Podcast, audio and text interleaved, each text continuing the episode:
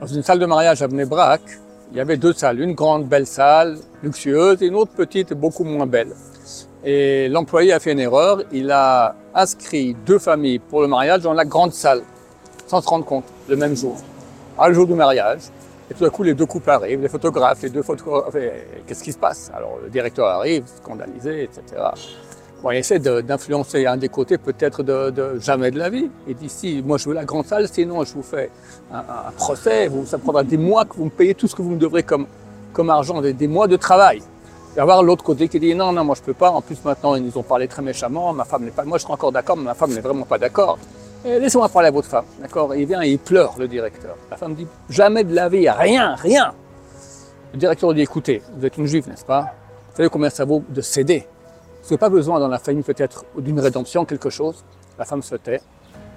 Elle réfléchit et dit ok, j'accepte. Je viens d'apprendre il y a deux jours que mon père a la maladie et je dois partir après le mariage en Belgique. Il commence les chimiothérapies. Alors que ce soit pour lui, pour sa réfoua, je cède. Ils ont pris la petite salle. Une semaine plus tard, le directeur de la salle reçoit un, appel de l'étranger, de la dame de Belgique.